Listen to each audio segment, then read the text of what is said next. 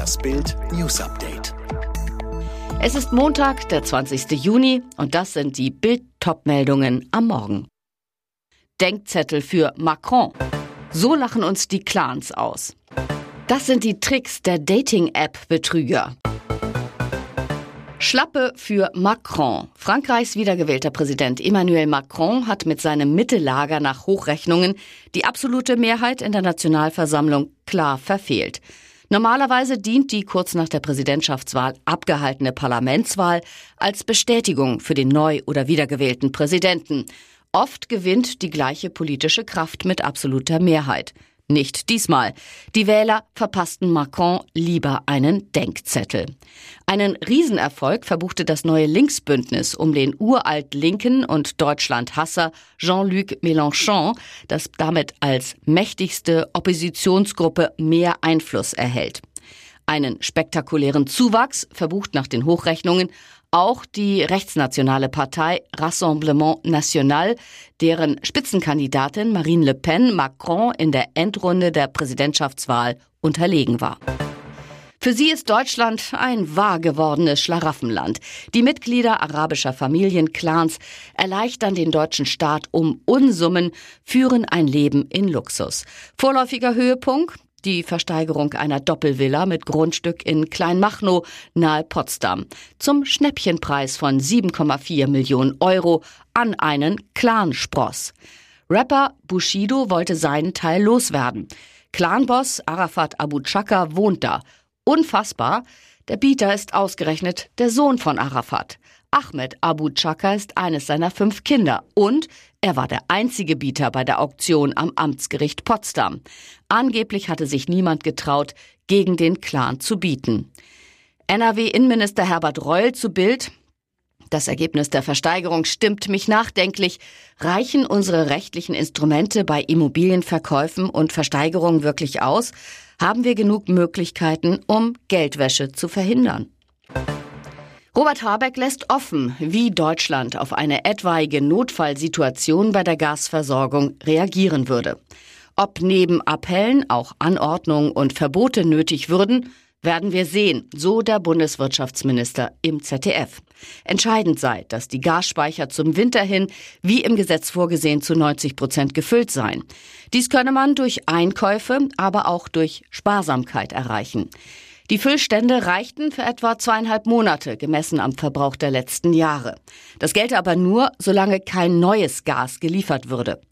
Doch solche Lieferungen gäbe es weiterhin. Gleichwohl sei die Lage angespannt und ernst. Ob es im Winter zu einer Notfallsituation komme, sei Spekulation. Man müsse zur Kenntnis nehmen, dass Kriegstreiber Wladimir Putin scheibchenweise die Gaszufuhr nach Europa reduziere, auch um den Preis hochzutreiben.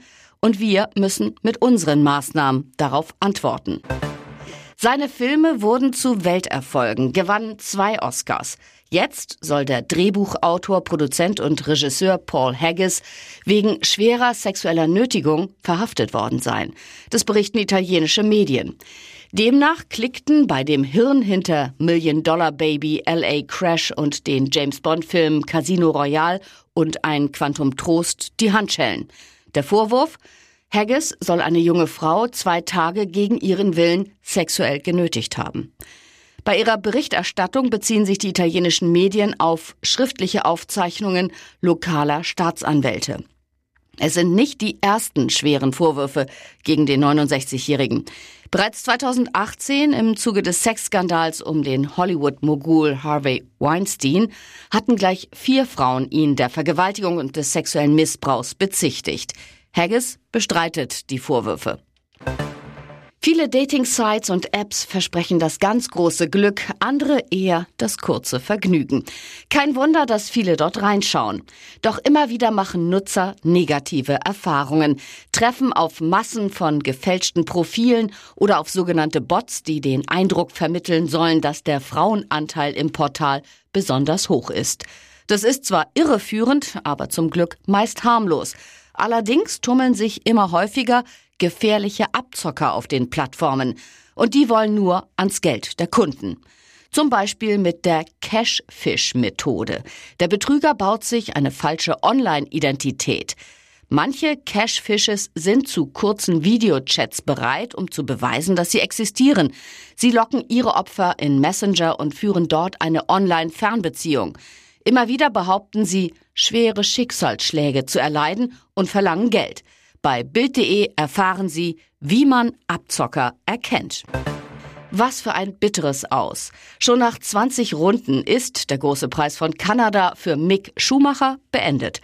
Der Deutsche muss seinen Haas mit einem technischen Problem abstellen. Es ist wohl ein Problem mit der Antriebseinheit, teilt sein Team mit. In einem Hammer Qualifying hatte er sich Startplatz 6 gesichert. Mick nach dem Rennen im Fahrerlager von Montreal. Wir sind gerade in den Rhythmus gekommen und es wäre noch mehr möglich gewesen. Max Verstappen holt im Red Bull den zweiten Sieg in Folge, baut seine WM-Führung weiter aus. Carlos Sainz Jr. kommt mit seinem Ferrari als Zweiter ins Ziel. Dahinter die beiden Mercedes von Lewis Hamilton und George Russell. Charles Leclerc wird Fünfter, Sebastian Vettel Zwölfter. Alle weiteren News und die neuesten Entwicklungen zu den Top-Themen gibt's jetzt rund um die Uhr online auf Bild.de.